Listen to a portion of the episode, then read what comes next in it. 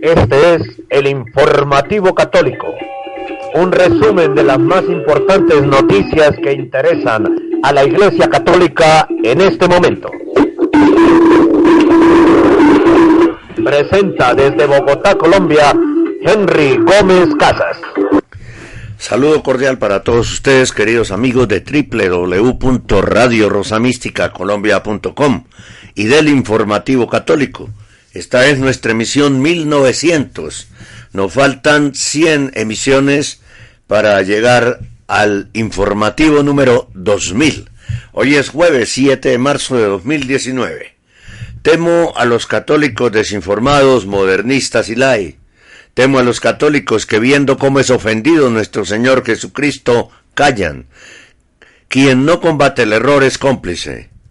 Con gran amor a Dios, a la Santísima Virgen María y a la Iglesia, presento este resumen diario de las principales noticias que tienen como protagonista a la Iglesia Católica.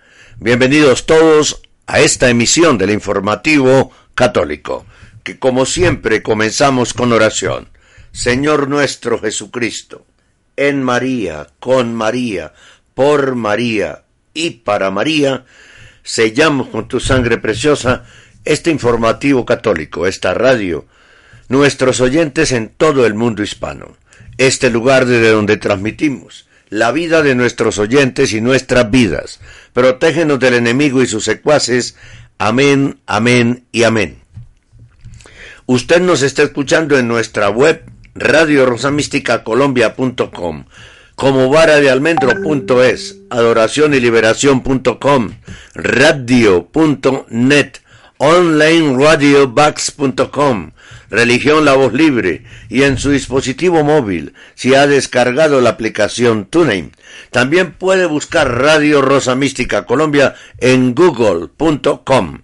Además, estamos siendo retransmitidos por más de 10 estaciones del mundo católico hispano. En los muros de Facebook busquen amigos de Radio Rosa Mística Colombia, católicos con José Galat y señales del fin de los tiempos. En Twitter, arroba el cenáculo. El contenido de este noticiero es responsabilidad de la producción. Nuestras metas son la verdad, la objetividad periodística, la libertad de expresión, la libertad religiosa y la defensa de la sana y sagrada doctrina católica. Informar sobre el acontecer noticioso de nuestra Iglesia Católica es de suma importancia para la colectividad. Es por ello que te invitamos a sintonizar el informativo católico a partir de las 8 de la mañana. A través de www.radiorosamísticacolombia.com www.radiorosamísticacolombia.com de inmediato vamos a los titulares. Este es el informativo católico.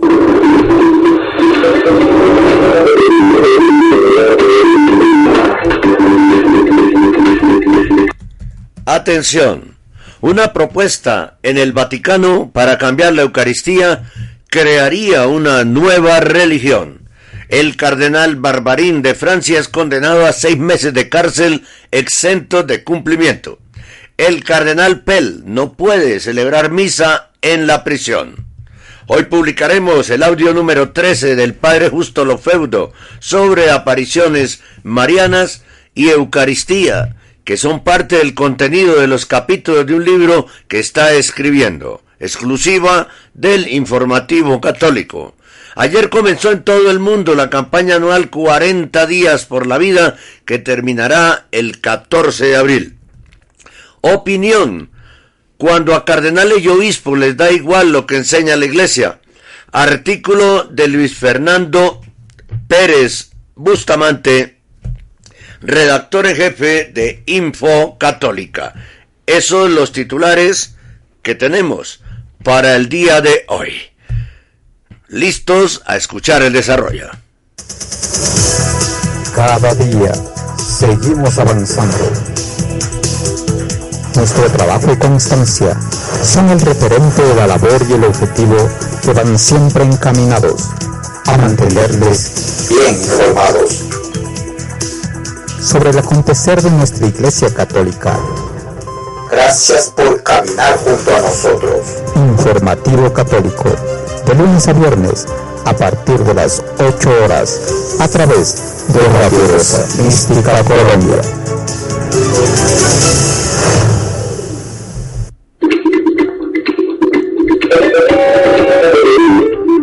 Este es el informativo católico.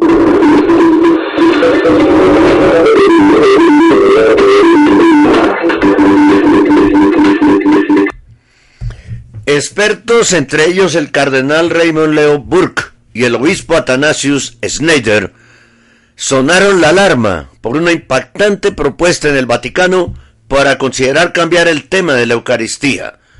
Informa la ICI News que tal medida, advierten los críticos, invalidaría el sacramento y crearía, en efecto, una nueva religión.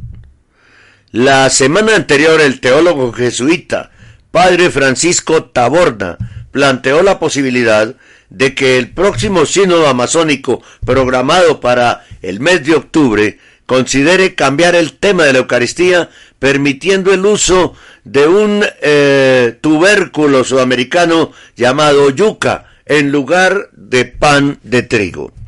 El padre Taborda le dijo a Crux, un medio de comunicación católico liberacionista, que los problemas climáticos y la inculturación justifican el cambio. La humedad intensa durante la temporada de lluvias en el Amazonas convierte a los anfitriones de trigo en una papilla pastosa, dijo, y agregó que en el Amazonas el pan está hecho de yuca, un arbusto originario de América del Sur, del cual se deriva la tapioca. A la yuca también le dicen mandioca. Taborda, profesora de teología en la Universidad Jesuita de Belo Horizonte, o profesor mejor, porque es un jesuita, el padre Taborda, Francisco Taborda, profesor de teología en la Universidad Jesuita de Belo Horizonte de Brasil, participó como orador en un seminario de estudio celebrado en el Vaticano del 25 al 27 de febrero, en preparación para el sínodo de octubre sobre la Amazonía, nuevos caminos para la Iglesia y por una ecología integral. Las figuras claves del seminario de dos días incluyeron al cardenal italiano Lorenzo Baldisseri, secretario general del Sínodo de los Obispos, y al cardenal brasileño Claudio Humes, uno de los principales defensores de los sacerdotes casados en el rito latino. También asistieron los presidentes de las conferencias de obispos pan-amazónicos y otros prelados y expertos de la Amazonía y otras regiones geográficas. Mientras que el padre Traborda reconoció que un cambio en el tema de la Eucaristía es una pregunta muy compleja, dijo que cree que debería ser decidida por los obispos locales. Yucaris, no sería Eucaristía, sino Yucaristía, una nueva religión.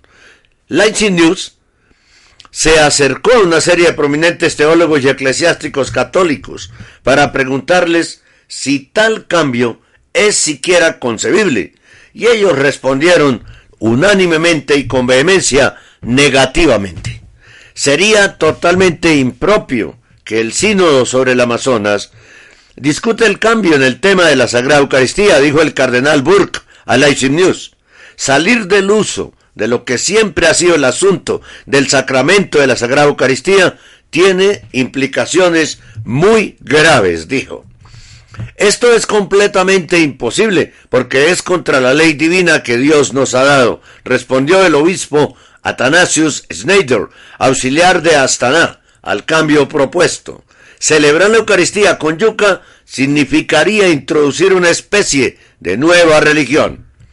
El padre John Sauer, investigador principal en Blackfriars Hall de la Universidad de Oxford, dijo que reemplazar el pan de trigo con yuca contravendría al testigo de la tradición, a Santo Tomás de Aquino y al Código de Derecho Canónico. Y un destacado teólogo, hablando bajo condición de anonimato, le dijo a la IC News, si Bergoglio continuara con este permiso sobre la base del desarrollo de la doctrina, ayudando e instigando a los teólogos heterodoxos en Roma o Brasil o Alemania, donde sea, que lo propusieran, entonces él estará autorizado en estará autorizando un cambio de orden de la sustancia del sacramento según lo determinado por la acción de Cristo nuestro Señor en la última cena. Las misas celebradas con el pan yuca no serían misas, no habría presencia real ni sacrificio. Pedimos a estas autoridades que expliquen con más detalle por qué es simplemente imposible que ocurra, por qué es simplemente imposible que ocurra tal cambio. Y el cardenal Burke explicó que según la fe de la Iglesia romana, el asunto del sacramento de la Sagrada Eucaristía es el pan de trigo y el vino de uva natural. Radio Rosa Mística Colombia.com. Cinco años defendiendo la tradición de la Iglesia Católica. Radio Rosa Mística Colombia. El amor de María, directo a tu corazón. Este es el informativo católico. Despréndase de lo que está en la tierra y así irá con dirección al cielo.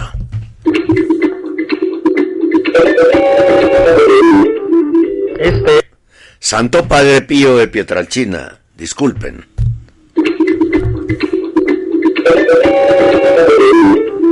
Este es el informativo católico.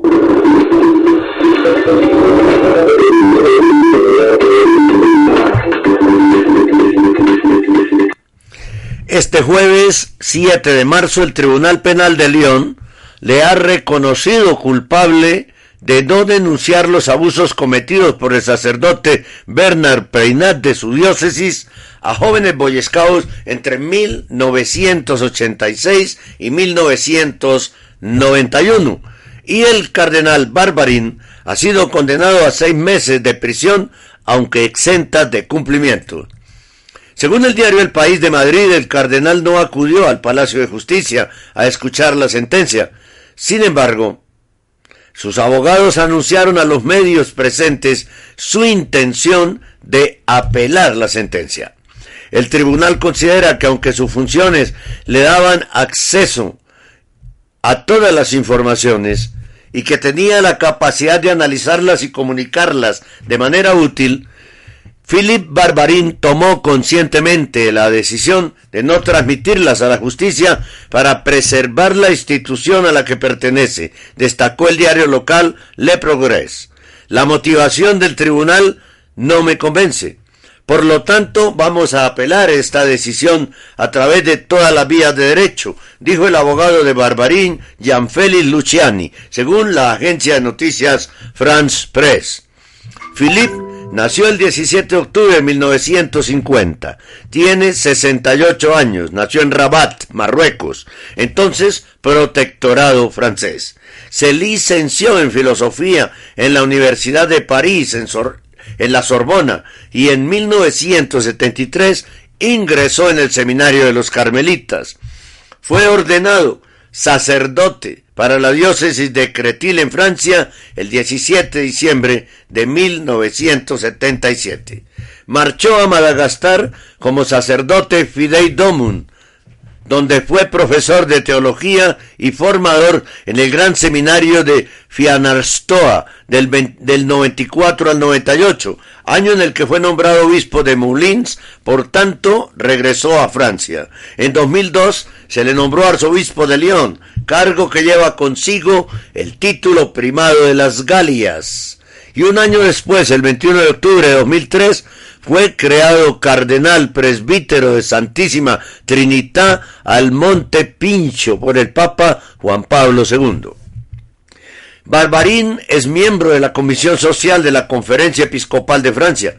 También es presidente del Comité Episcopal para la Salud y en la curia vaticana pertenece a la Congregación para el Culto Divino y la Disciplina de los Sacramentos y la Congregación para los Institutos de Vida Consagrada y Sociedades de Vida Apostólica. Radio Rosa Mística Colombia.com. Cinco años defendiendo la sana doctrina católica. Radio Rosa Mística Colombia. El amor de María, directo a tu corazón. Este es el informativo católico. Hallamos la satisfacción cuando nos sentimos contentos con lo que tenemos y no procuramos otras adquisiciones. Este es el informativo católico.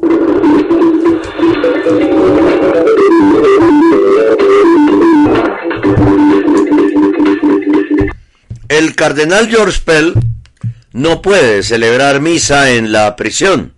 Funcionarios de la prisión le dijeron el 4 de marzo al sitio web catholicnewagents.com que ningún prisionero, incluyendo un sacerdote, puede tener en posesión vino, agregando que un prisionero no puede hacer servicios religiosos en una prisión victoriana. El cardenal George Pell, encarcelado en la prisión de evaluación en Melbourne, está afrontando problemas similares a los de los sacerdotes que fueron encarcelados en los campos de, de concentración nacional socialistas de Hitler. El inocente cardenal es mantenido en aislamiento durante 23 horas por día a causa de su elevado perfil y de su falsa condena por abuso infantil está considerado de riesgo.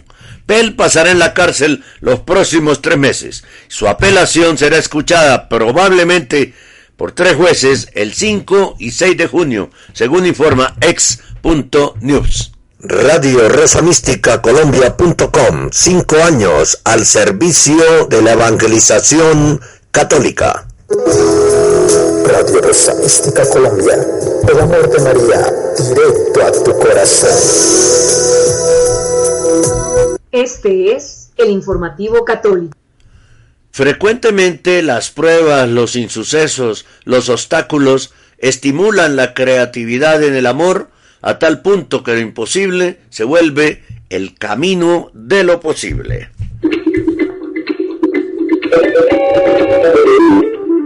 Este es el informativo católico.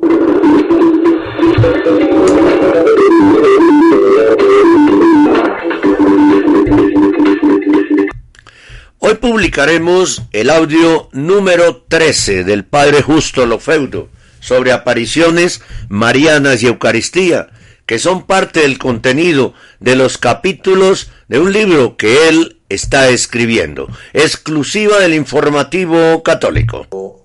Eh, le transmite Bernadette al, cura, su párroco, Mal, el pedido de la Virgen de construir una capilla y que fueran ahí en procesión y él reacciona muy mal. Apenas Bernadette pronuncia la palabra procesión, ve que se le viene encima la avalancha. Tiene que irse sin poder abrir la boca. Pese a todo, vuelve el mismo día. Al cura de Lourdes solo le interesa saber una cosa, el nombre de la dama, y pide pruebas. Ver florecer en el invierno la rosa, es una rosa mosqueta, de la gruta.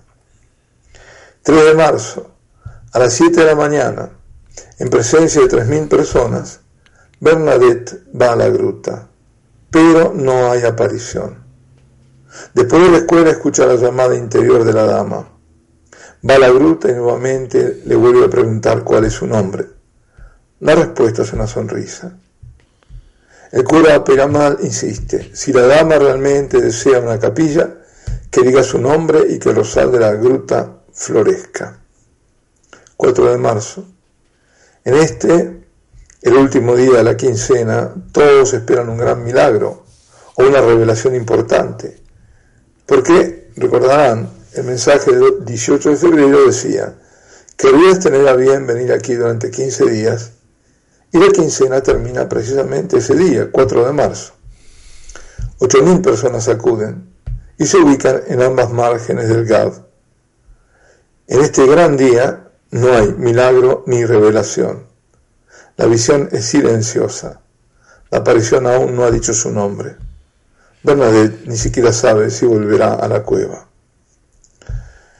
Del 5 al 25 de marzo, Bernadette ya no siente la atracción irresistible que la llevaba a la gruta, esos llamados interiores. Es durante este periodo sin apariciones cuando Bernadette hace su primera comunión. Y llegamos al 25 de marzo de 1858, día de la Anunciación a María. Esta vez sí, Bernadette se siente atraída hacia la gruta y acude muy temprano en la mañana sin previo aviso. Va con la misma preocupación de siempre, cuál es el nombre de Aqueró, porque así se lo exigía el párroco. Bernadette lo pide con una fórmula ceremonial largamente preparada. Mademoiselle, ¿sería tan amable decirme quién es usted, por favor? La aparición sonríe, pero no responde. Repite Bernadette la misma petición. La visión finalmente revela su nombre, pero el rosal sobre el que se posó durante sus apariciones no florece. Bernadette cuenta, ella levanta sus ojos al cielo, juntando las manos que estaban extendidas y abiertas a la tierra en signo de oración, y me dice que soy era Inmaculada Concepción, o sea, yo soy la Inmaculada Concepción. Dicho en dialecto, claro. Bernadette no entendía qué quería decir, pues nunca había escuchado esas palabras y durante todo el trayecto hasta ver al párroco se la pasa repitiendo el nombre que le había dado a Queró para no olvidarlo. Llega y se lo dice al cura. Después de una reacción un poco brusca, el bravo sacerdote desaparece porque siente que brotan sollozos en su interior.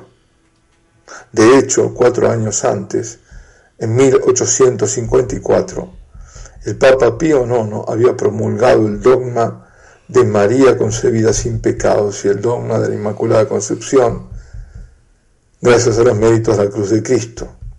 Y eso no lo podía haber inventado una cuasi analfabeta como Bernadette, que además vivía en un pueblo alejado del mundo. Para el sacerdote era prueba esperada que quien se aparece es la Madre de Dios. Más tarde el obispo de Tal, Monseñor Loaz, dará como auténtica aquella revelación. Concluye la cuaresma. La Pascua de ese año se celebra el 4 de abril. 7 de abril, miércoles de Pascua, durante esta aparición Bernadette sostiene su vela encendida. La llama rodea su mano durante mucho tiempo sin quemarla. Este hecho es inmediatamente observado por el médico, el doctor Duzou. Entre los niños se da una epidemia de visionarios a cual más ridículo, y esto lleva a las autoridades a poner vallas en la cueva. El 16 de julio, Bernadette siente la misteriosa llamada para ir a la gruta, pero el acceso a más bien está prohibido y cerrado por la empalizada. Por tal motivo, ella va enfrente, al otro lado del Gab, y ve a la Virgen María por última vez. Me pareció que estaba frente a la gruta, a la misma distancia que las otras veces. Solo vi a la Virgen. Nunca la vi tan hermosa. El 16 de julio, día de la decimoctava y última aparición, la iglesia conmemora a la Santísima Virgen en advocación de Nuestra Señora del Monte Carmelo o Nuestra Señora del Carmen. Y aquí vemos cómo también se vuelven a entrelazar, porque lo vamos a ver eh, Garabandal así se da a conocer y en Fátima la última aparición es justamente en, el cielo se ve a la Virgen de Nuestra Señora del Carmen. Y esto está vinculado, por supuesto, también al escapulario, que es un signo de la consagración a María. El mensaje de Lourdes se puede resumir en un fuerte llamado a la penitencia, a la oración, al pedido de la construcción de una capilla y a la procesión además de una clara confirmación de parte del cielo de la proclamación del dogma de la Inmaculada Concepción, decretado por el Papa el Beato Pío IX. Y así como en eh, con la frase impresa en el anverso de la medalla, oh María sin pecado concebida, rogad por nosotros que recurrimos a vos, oh María sin pecado concebida, ¿no? Ahí se adelantaba casi un cuarto de siglo al dogma. Ahora, en Lourdes, apenas cuatro años después de su proclamación, la Santísima Virgen se identifica con ese nombre. Yo soy la Inmaculada Concepción, como un atributo destacadísimo. Es un poco para hacer una, mm, eh, digamos, una comparación, comparable cuando el Señor, por ejemplo, dice, yo soy la resurrección y la vida. Es muy lamentar que al mensaje de la penitencia se lo haya relegado, en general olvidado, o si no se lo identifique con conversión, como pasa en el sitio oficial. Dice, entiéndase penitencia como conversión, pedido de conversión. Es cierto que la penitencia tiene como fin y exactitud toda ordenada a la conversión de vida a Dios.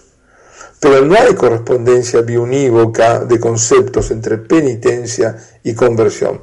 Lo digo con otras palabras.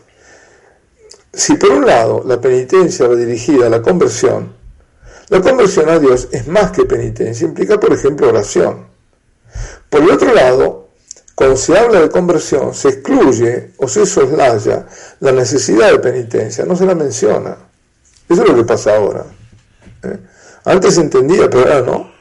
No se la incluye. La penitencia va más allá del dolor, del arrepentimiento por el mal cometido, el propósito de no pecar más porque como lo demuestran justamente los gestos proféticos de Bernadette, que le manda a ser la Virgen y que nos recuerdan a gestos bíblicos, también es mortificación de aquello deleitable en los sentidos, mortificación de las pasiones, humillación. El Antiguo Testamento atestigua que tanto Israel como paganos, tal el caso de los ninivitas, hacen penitencia para evitar un castigo, una calamidad, y ayunan. Se visten de saco, se echan ceniza sobre la cabeza, se postran y lloran. Precisamente el gesto de la imposición de las cenizas en el miércoles del inicio de la cuaresma, miércoles de ceniza, es gesto litúrgico penitencial apoyado en la Sagrada Escritura. Por eso, por la centralidad del pedido de penitencia por parte de la Santísima Virgen, debe interpretarse como significativo que no menos de 14 de las 18 apariciones tengan lugar durante Cuaresma, que es el periodo eh, penitencial, litúrgico. Es cuando la Virgen está pidiendo penitencia corporal y espiritual. Además, en la séptima visita, que es la que va en el medio, digamos, en el centro exacto de ese conjunto, es cuando Bernadette se humilla obedeciendo lo que la Madre de Dios le estaba pidiendo y realiza gestos aparentemente absurdos, hasta repulsivos. Besar la tierra, ponerse barro en la cara, bañarse en el manantial, comer hierba que crece ahí en la cueva, mientras trata, de beber un agua fangosa. Mm. Todos los que presencian los gestos y actitudes evidentes se conturban y muchos la tienen por una demente. Hay que tener presente que además grande debe haber sido la humillación de Bernadette cuando ya venía siendo menospreciada, igual que toda su familia, quienes tenían por pobres miserables. Bueno, en definitiva, el mensaje contiene gestos fuertemente de penitencia en plena cuaresma, cuando el cuerpo debe purificarse, el espíritu santificarse con el ayuno, con demás prácticas penitenciales, como preparación para celebrar la Pascua del Señor. En cuanto a Bernadette, su vida siempre fue de privación, no pocas veces tuvo que pasar hambre, padecer forzados ayunos debido a sus enfermedades. Otro hecho significativo es que la Santísima Virgen hable por vez primera en la aparición que sigue al miércoles de ceniza, cuando le dice si tendrá bien o le dará la gracia, según una traducción literal, de ir a la gruta durante 15 días. El periodo de Lourdes se vuelve se vuelve realmente una perentoria exigencia de penitencia en Fátima para conjurar el castigo. Recordemos la visión que fue develada como el, tercer secreto de Fátima, en realidad una parte del, secreto de Fátima, donde se ve eh, ese, ese, grito penitencia, penitencia, penitencia para evitar el castigo. Pero mismo ese perenne, perenne pedido de penitencia por otra parte no atendido, como tampoco lo es el llamado consistente del ayuno en Medjugorje, sitúa el mensaje en el llamado del final de los tiempos. Lo digo por lo de Fátima, porque eso está vinculado al final de los tiempos. En cuanto al vínculo con la Eucaristía, está presente en el pedido que, como en México, 300 años antes, había hecho la Virgen de que un templo. Hay una capilla. Pero además, en 1888, un sacerdote francés de la peregrinación nacional propuso hacer una procesión con el Santísimo Sacramento en Lourdes. Fue entonces cuando se produjo una curación milagrosa. Desde ese día los enfermos que van a Lourdes en peregrinación son bendecidos con el Santísimo Sacramento. Y se han verificado innumerables curaciones a medida que el Santísimo va pasando en procesión. Es decir, que no solo el agua, sino el, Santísimo Sacramento, la presencia del Señor. Eh, y el santuario es un brillante ejemplo de fe en la presencia real de Jesús en la Eucaristía, parte importante. También en Fátima eh, hay, procesión del Santísimo. Bueno, aquí hay algunos datos que he sacado. El 22 de agosto de 1888, a las 4 de la tarde, es cuando se celebra por vez primera la, en Lourdes la procesión del Santísimo con la bendición final. Y, esto fue la propuesta, como decía antes, de, de un sacerdote francés. Y ese, ese mismo día, cuando fue el momento de la bendición, un tal Peter o Peter Delanois se curó instantáneamente con el paso de la custodia. Sufría de ataraxia, una enfermedad que impide la coordinación de movimientos voluntarios y, y puede conducir a la muerte. Fue el primer milagro eucarístico que se produjo en Lourdes. De esa fecha no se han interrumpido la procesión eucarística por los enfermos. Otros casos. Marie Farre se curó en el Paso del Santísimo de una fuerte dispepsia y una, así yo lo, he copiado, bueno, traducido, enteromitis, por ahí es otra cosa, mucomembranosa, membranosa será, que le impedía comer normalmente y le causó una fuerte anemia. Bueno, algún médico que me escuche me corregirá. Marie-Thérèse Canon durante el paso del Santísimo Sacramento se curó de una grave tuberculosis. Marie Vigo, medio sorda y ciega, recupera la audición y la vista ante el paso del Santísimo. La madre, una religiosa, Marie Marguerite, es curada ante el paso del Santísimo Sacramento de una enfermedad incurable de los riñones. El hermano Leo Schwager es también curado de una esclerosis múltiple muy grave. Y Alice Couton también de una esclerosis múltiple durante el paso del Santísimo. Y por fin Luis Jamen se cura esta mujer de una tuberculosis pulmonar e intestinal ante el paso del Santísimo. Bueno, aquí terminamos. Alabado sea Jesucristo en el Santísimo Sacramento del altar y Ave María Purísima sin pecado concebida, hija de San Joaquín y Santa Ana, María Santísima. Estamos en el mundo a través de www.radiorosamísticacolombia.com www.radiorosamísticacolombia.com Radio Rosa Mística de Colombia. El amor de María, directo a tu corazón.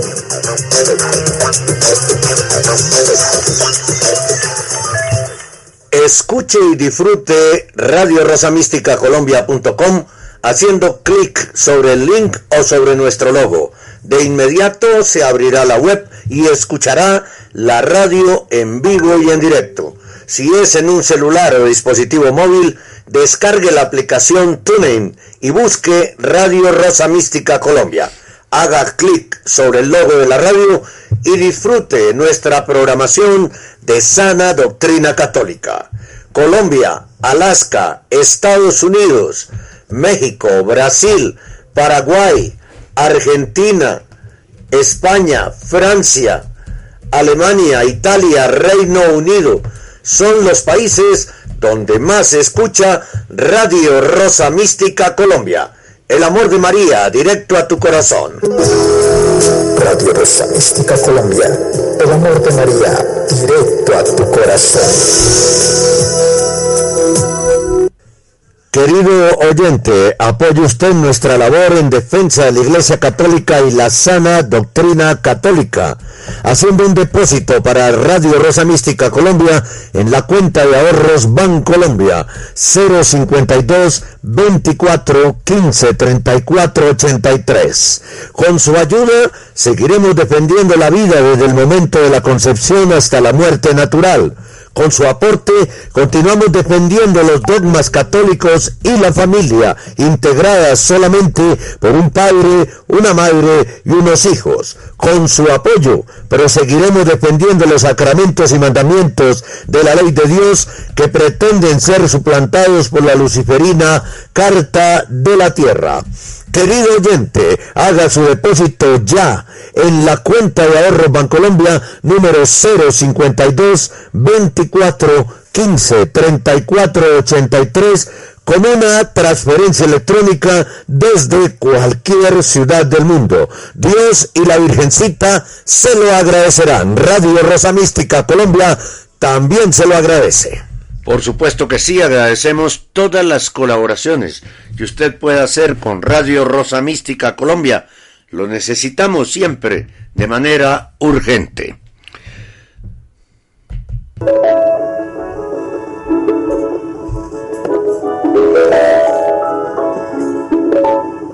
Usted está escuchando Radio Rosa Mística Colombia.com desde Bogotá en vivo y en directo.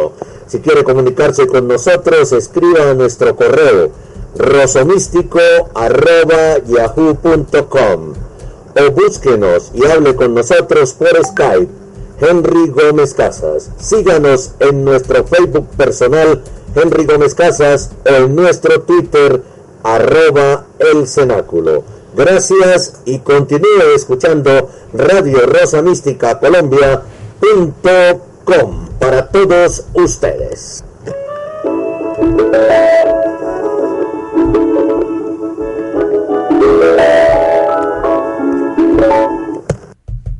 Radio Rosa Mística Colombia ofrece también el escapulario del Padre Celestial dado al vidente Chris Curtis en Washington.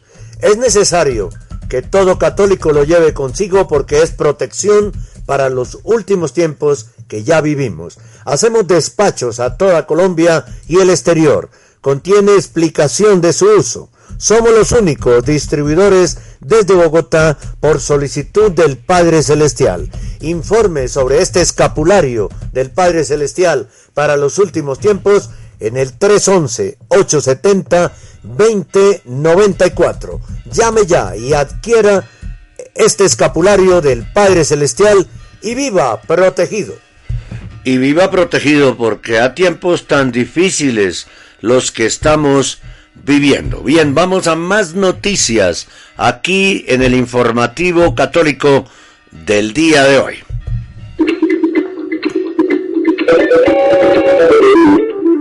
Este es el informativo católico.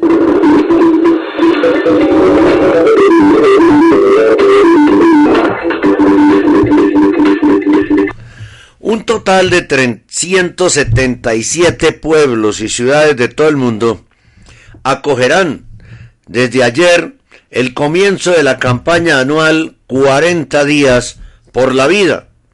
Se celebrará hasta el 14 de abril. Infocatólica cuenta que la campaña consiste en 40 días de oración y ayuno en los alrededores de clínicas u hospitales que realizan abortos. Allá donde es posible, los participantes intentan ofrecer información a las mujeres que acuden a abortar. Los organizadores aseguran que han logrado salvar 15.256 vidas desde el año 2007. En España se celebrará en las localidades de Barcelona, Málaga, Pamplona, Cádiz y el puerto de Santa María en Cádiz.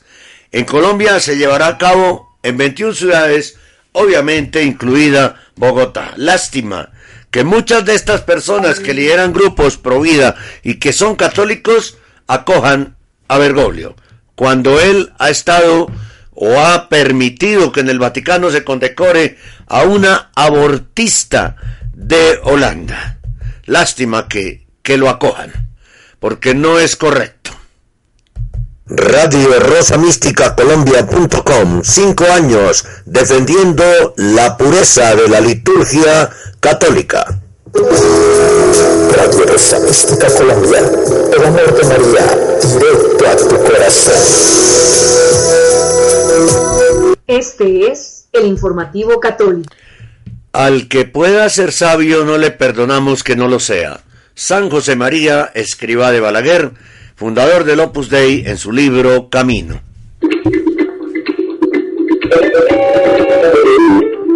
Este es el informativo católico.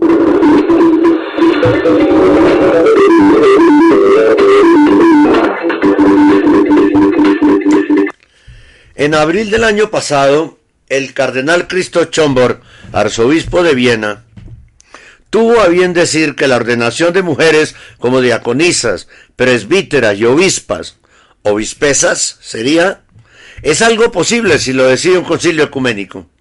Días atrás, el arzobispo de Gatineau, en Quebec, Canadá, Monseñor Paul André Durocher, ha sugerido exactamente lo mismo. Tras desear que se apruebe la ordenación de diaconisas, dijo lo siguiente sobre la ordenación de mujeres como sacerdotisas, comillas. El problema en ese nivel es que el Papa dijo que no se podía cambiar el que las mujeres no pueden ser sacerdotes. La única forma de lograr ese cambio sería mediante un concilio ecuménico de todos los obispos sobre este tema. Y eso no sucederá durante mucho tiempo. Bien, hasta ahí comillas, ¿no? Ahora miremos dos párrafos finales, los párrafos finales de la Carta Apostólica Ordinatio Sacerdotalis de San Juan Pablo II, que dicen, si bien la doctrina sobre la ordenación sacerdotal, reservada solo a los hombres, sea conservada por la tradición constante y universal de la Iglesia, y sea enseñada firmemente por el magisterio en los documentos más recientes, no obstante, en nuestro tiempo y en diversos lugares se la considera discutible o incluso se le atribuye un valor meramente disciplinar a la decisión de la Iglesia de no admitir a las mujeres a tal ordenación. Por tanto, con el fin de alejar toda duda sobre una cuestión de gran importancia que atañe a la misma constitución divina de la Iglesia, en virtud de mi ministerio, dice Juan Pablo II, de confirmar en la fe a los hermanos, como está en Lucas 22, 32, declaro que la Iglesia no tiene en modo alguno la facultad de conferir la ordenación sacerdotal a las mujeres, y que este dictamen debe ser considerado como definitivo por todos los fieles de la Iglesia. Caben dos posibilidades. Primera, que el cardenal Chombor y el arzobispo Durocher no sepan leer o no tengan capacidad de asimilar lo que leen. No parece posible que sea así. Pero, segundo, que el cardenal Chombor y el arzobispo Durocher les importe un pimiento lo que la Iglesia ha definido de forma infalible. Sí, he dicho infalible, pero no solo lo digo yo. No es casual que Benedicto XVI, siendo cardenal prefecto para la doctrina de la fe, usara precisamente la polémica sobre esta cuestión para recordar algo elemental en relación al ministerio petrino. Durante la presentación de la carta apostólica Mulieris Dignitatem dijo Benedicto XVI, comillas, es por tanto absurdo unir la cuestión de la dignidad de la mujer al sí o al no al sacerdocio femenino. Semejantes tesis descuidan lo que es esencial en el problema, que no puede compartir la fe católica en los sacramentos instituidos por Cristo no debería tampoco querer describir la forma que debería asumir el sacerdocio católico. Resulta, por tanto, también equivocado reducir la carta del Papa a la cuestión del sacerdocio de la mujer. El Papa no es en ningún caso un monarca absoluto, cuya voluntad tenga valor de ley. Él es la voz de la tradición, y sólo a partir de ella se funda su autoridad. Cierro comillas. No hace falta decir que si ni siquiera un papa puede cambiar algo que ha sido definido infaliblemente por la Iglesia, tampoco puede hacerlo un concilio ecuménico. No hace falta ser doctor en teología dogmática para entender algo tan elemental para la fe católica.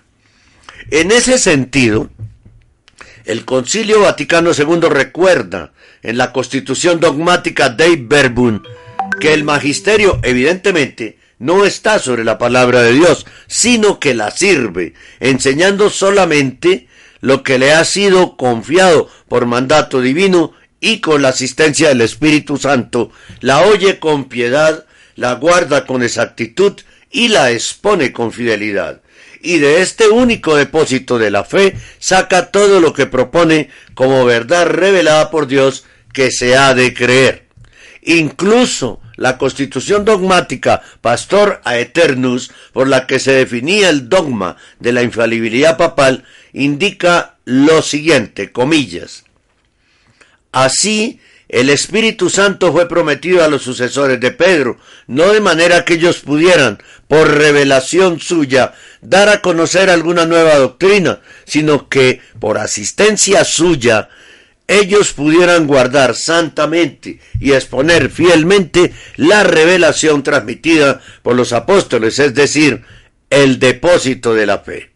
Si quienes tienen el deber ministerial de custodiar la fe y confirmar en la misma al pueblo de Dios se dedican a profanarla, ¿qué pueden hacer los fieles? Además de encomendarse al Señor para mantenerse por gracia fieles a la tradición. Si Benedicto XVI dijo que la autoridad de ni más ni menos que un papa se funda solo a partir de la tradición, ¿qué autoridad pueden tener cardenales y obispos que arremeten contra la tradición. Tiempos recios nos han tocado vivir, tiempos de apostasía, pero donde abunda el pecado, sobreabunda la gracia. Que la Virgen María, destructora de todas las herejías, aplaste la cabeza de la serpiente que ha entrado en la iglesia para devorar nuestra fe. Luis Fernando Pérez Bustamante, redactor en jefe de Info católica. Excelente artículo, muy claro, muy bien explicado todo por parte del colega Luis Fernando Pérez Bustamante. Radio Rosa Mística Colombia.com. Cinco años defendiendo la vida desde el momento de la concepción hasta la muerte natural. Radio Rosa Mística Colombia. El amor de María, directo a tu corazón. Este es el informativo católico. Reflexión para este momento. La primera escuela es la familia. Allí cada persona aprende el sentido comunitario, el espíritu de trabajo en equipo, una mentalidad cooperativa y la decisión de ser un constructor de paz. Tiberio López.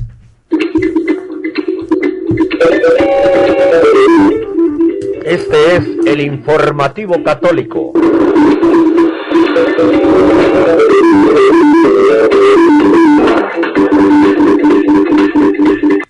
El mundo de las sectas.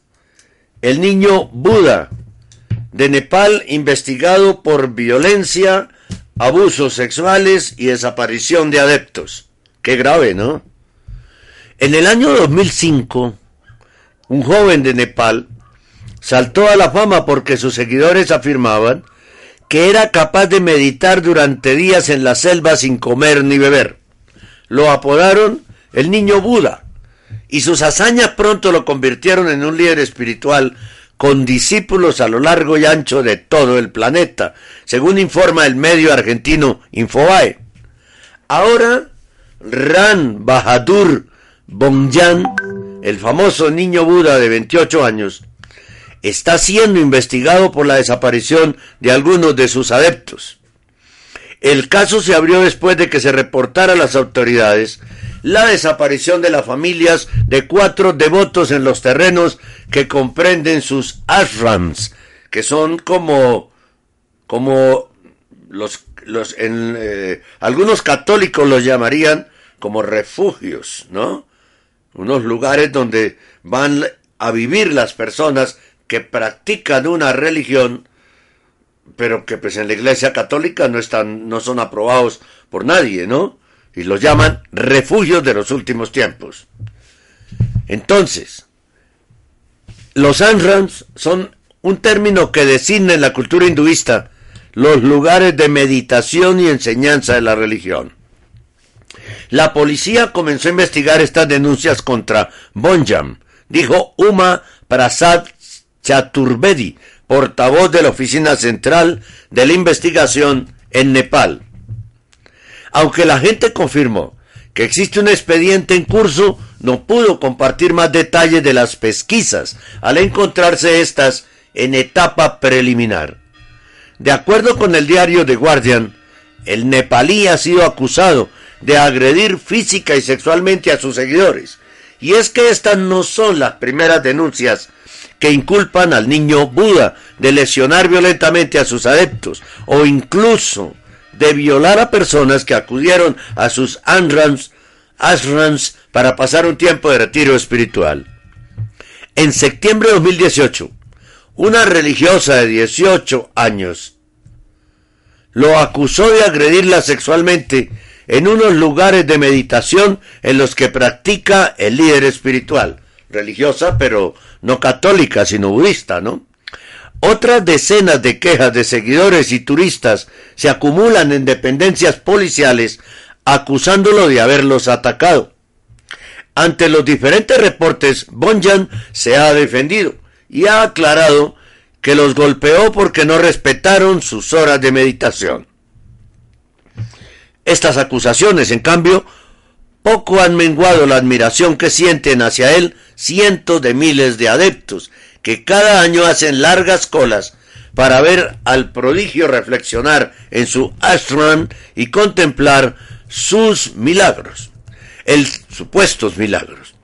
El sitio web setopati.com elaboró un reportaje en el que hacía públicos presuntos casos de desapariciones, agresiones físicas y violaciones en las áreas de meditación del niño Buda. Aportaba testimonios y reportes de familiares y víctimas. Sin embargo, una organización afiliada con Bonjan, Bodhi Srawan Dharma Sangha, elaboró un comunicado para desmentir las publicaciones periodísticas, asegurando que todas las afirmaciones emitidas por el portal no tienen ningún fundamento. Desde el año 2005, el niño Buda ha despertado el interés de religiosos y medios de comunicación a lo largo del mundo al supuestamente desaparecer y reaparecer en numerosas ocasiones. Los habitantes de una pequeña aldea del país aseguraron ese año que el adolescente era la misma reencarnación de Buda, pues contemplaron cómo, durante diez meses, el adolescente permaneció meditando bajo un árbol sin comer ni beber. Te acompañamos en todo momento, las 24 horas del día, con la mejor programación católica. Somos Radio Rosa Mística de Colombia. El amor de María, directo a tu corazón. Este es el informativo católico. La mejor manera de descubrir si tenemos el amor de Dios es ver si amamos a nuestro prójimo.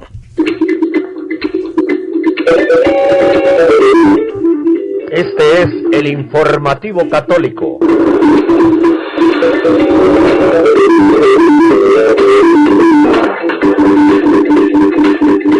Santa Teresa de Ávila es la autora del anterior pensamiento.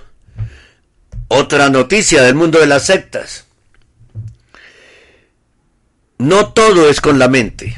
Los expertos advierten sobre el lado dañino de tenga pensamiento positivo, piense positivamente, eh, eh, no piense negativamente, siempre piense eh, positivamente. Decirle a un enfermo de cáncer, sida o esclerosis múltiple progresiva, usted va a ser capaz, piense positivamente y se sanará. Es un engaño gigantesco y de alto riesgo. Sal de tu zona de confort, sé la mejor versión de ti mismo, no te conformes con poco, ve por todo, nunca pares hasta que lo bueno sea mejor y lo mejor sea excelente, y haga lo que hagas no te olvides de ser feliz. Estas son tan solo algunas de las premisas que bajo el nombre del llamado pensamiento positivo o positivismo inundan el día a día. Tazas, libretas, agendas y coloridas publicaciones en las redes sociales nos recuerdan continuamente que la posibilidad de alcanzar el éxito personal está en nuestras manos y que si aún no lo hemos conseguido es porque no lo hemos querido lo suficiente. Pero ¿es esto cierto? Se lo pregunta Valentina Raffio en el periódico de España. Son muchos, cada vez más, los profesionales que se muestran escépticos con este tipo de ideas. El pensamiento positivo y la idea de autoayuda parten de la peligrosa premisa de que tú eres el único responsable de tu condición y que en cierta manera todo lo que te ocurre o te deja de ocurrir es únicamente tu culpa, argumenta Juan Carlos Ciurana, profesor titular de ética en la Universidad de Valencia y autor de libros sobre la cuestión como felicidad a golpe de autoayuda. El problema llega, dice él, cuando estos eslogan motivacionales se utilizan para forzar a las personas a vivir en una especie de dictadura de la felicidad, en la que aunque todo vaya mal, lo importante es mantenerse positivos y seguir esforzándose con una sonrisa estampada en la cara. Añade con reticencia. Lo mires como lo mires, esto no está bien, reflexiona. Eso es mentirse a uno mismo. Muchos expertos han hablado del problema que suponen estos mensajes para, por ejemplo, empujar a las personas hacia determinados estándares de consumo y productividad. Otros, sin embargo, han destacado el daño que pueden causar a individuos en situaciones especialmente vulnerables.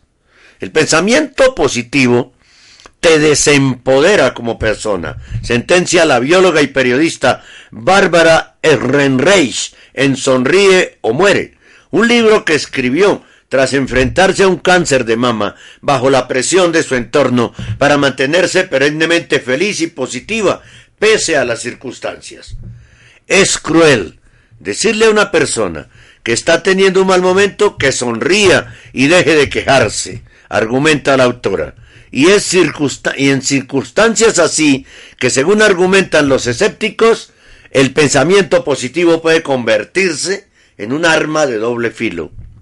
Cuando alguien recibe un mal diagnóstico, por ejemplo, de cáncer, de sida, de eh, esclerosis múltiple progresiva, es muy habitual que su entorno le, insista en la importancia de mantenerse positivo. Esto, para un paciente puede resultar devastador, añade Ciurana. En estas situaciones, según explica el experto en ética, forzar a alguien a aparentar ser feliz a toda costa puede llevar al enfermo a aislarse de su entorno en los momentos de debilidad por miedo a que se le reproche su tristeza, preocupación o ansiedad.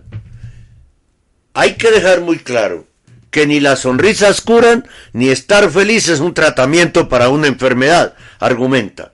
Cada emoción tiene su función y hay momentos en, en los que, lo quieras o no, necesitas estar triste. Es antinatural que te presionen para ser feliz siempre, las 24 horas de los 365 días del año, concluye. Esa es una felicidad tóxica, ciento por ciento. Cuidado con esas tonterías que se proponen desde el mundo de las sectas.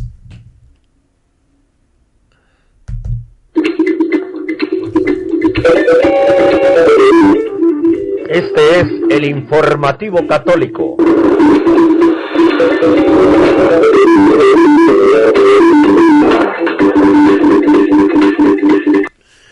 Llegamos al final de este informativo católico. Muchas gracias por acompañarnos. Estamos aquí pendientes de todo lo que sucede en la iglesia y en el mundo. Así que atentos siempre a Radio Rosa Mística Colombia.com. Muchas gracias a quienes nos escuchan en España, en México, en Argentina, en tantos lugares del mundo. Gracias a Dios, esta radio trasciende fronteras hasta donde uno menos se lo imagina. Los, eh, entonces los invitamos, por tanto, a continuar con la programación de Radio Rosa Mística Colombia.com el amor de María directo a tu corazón, que el próximo 19 cumplirá seis años. Muchas gracias por escucharnos y por estar siempre en compañía de Radio Rosa Mística Colombia.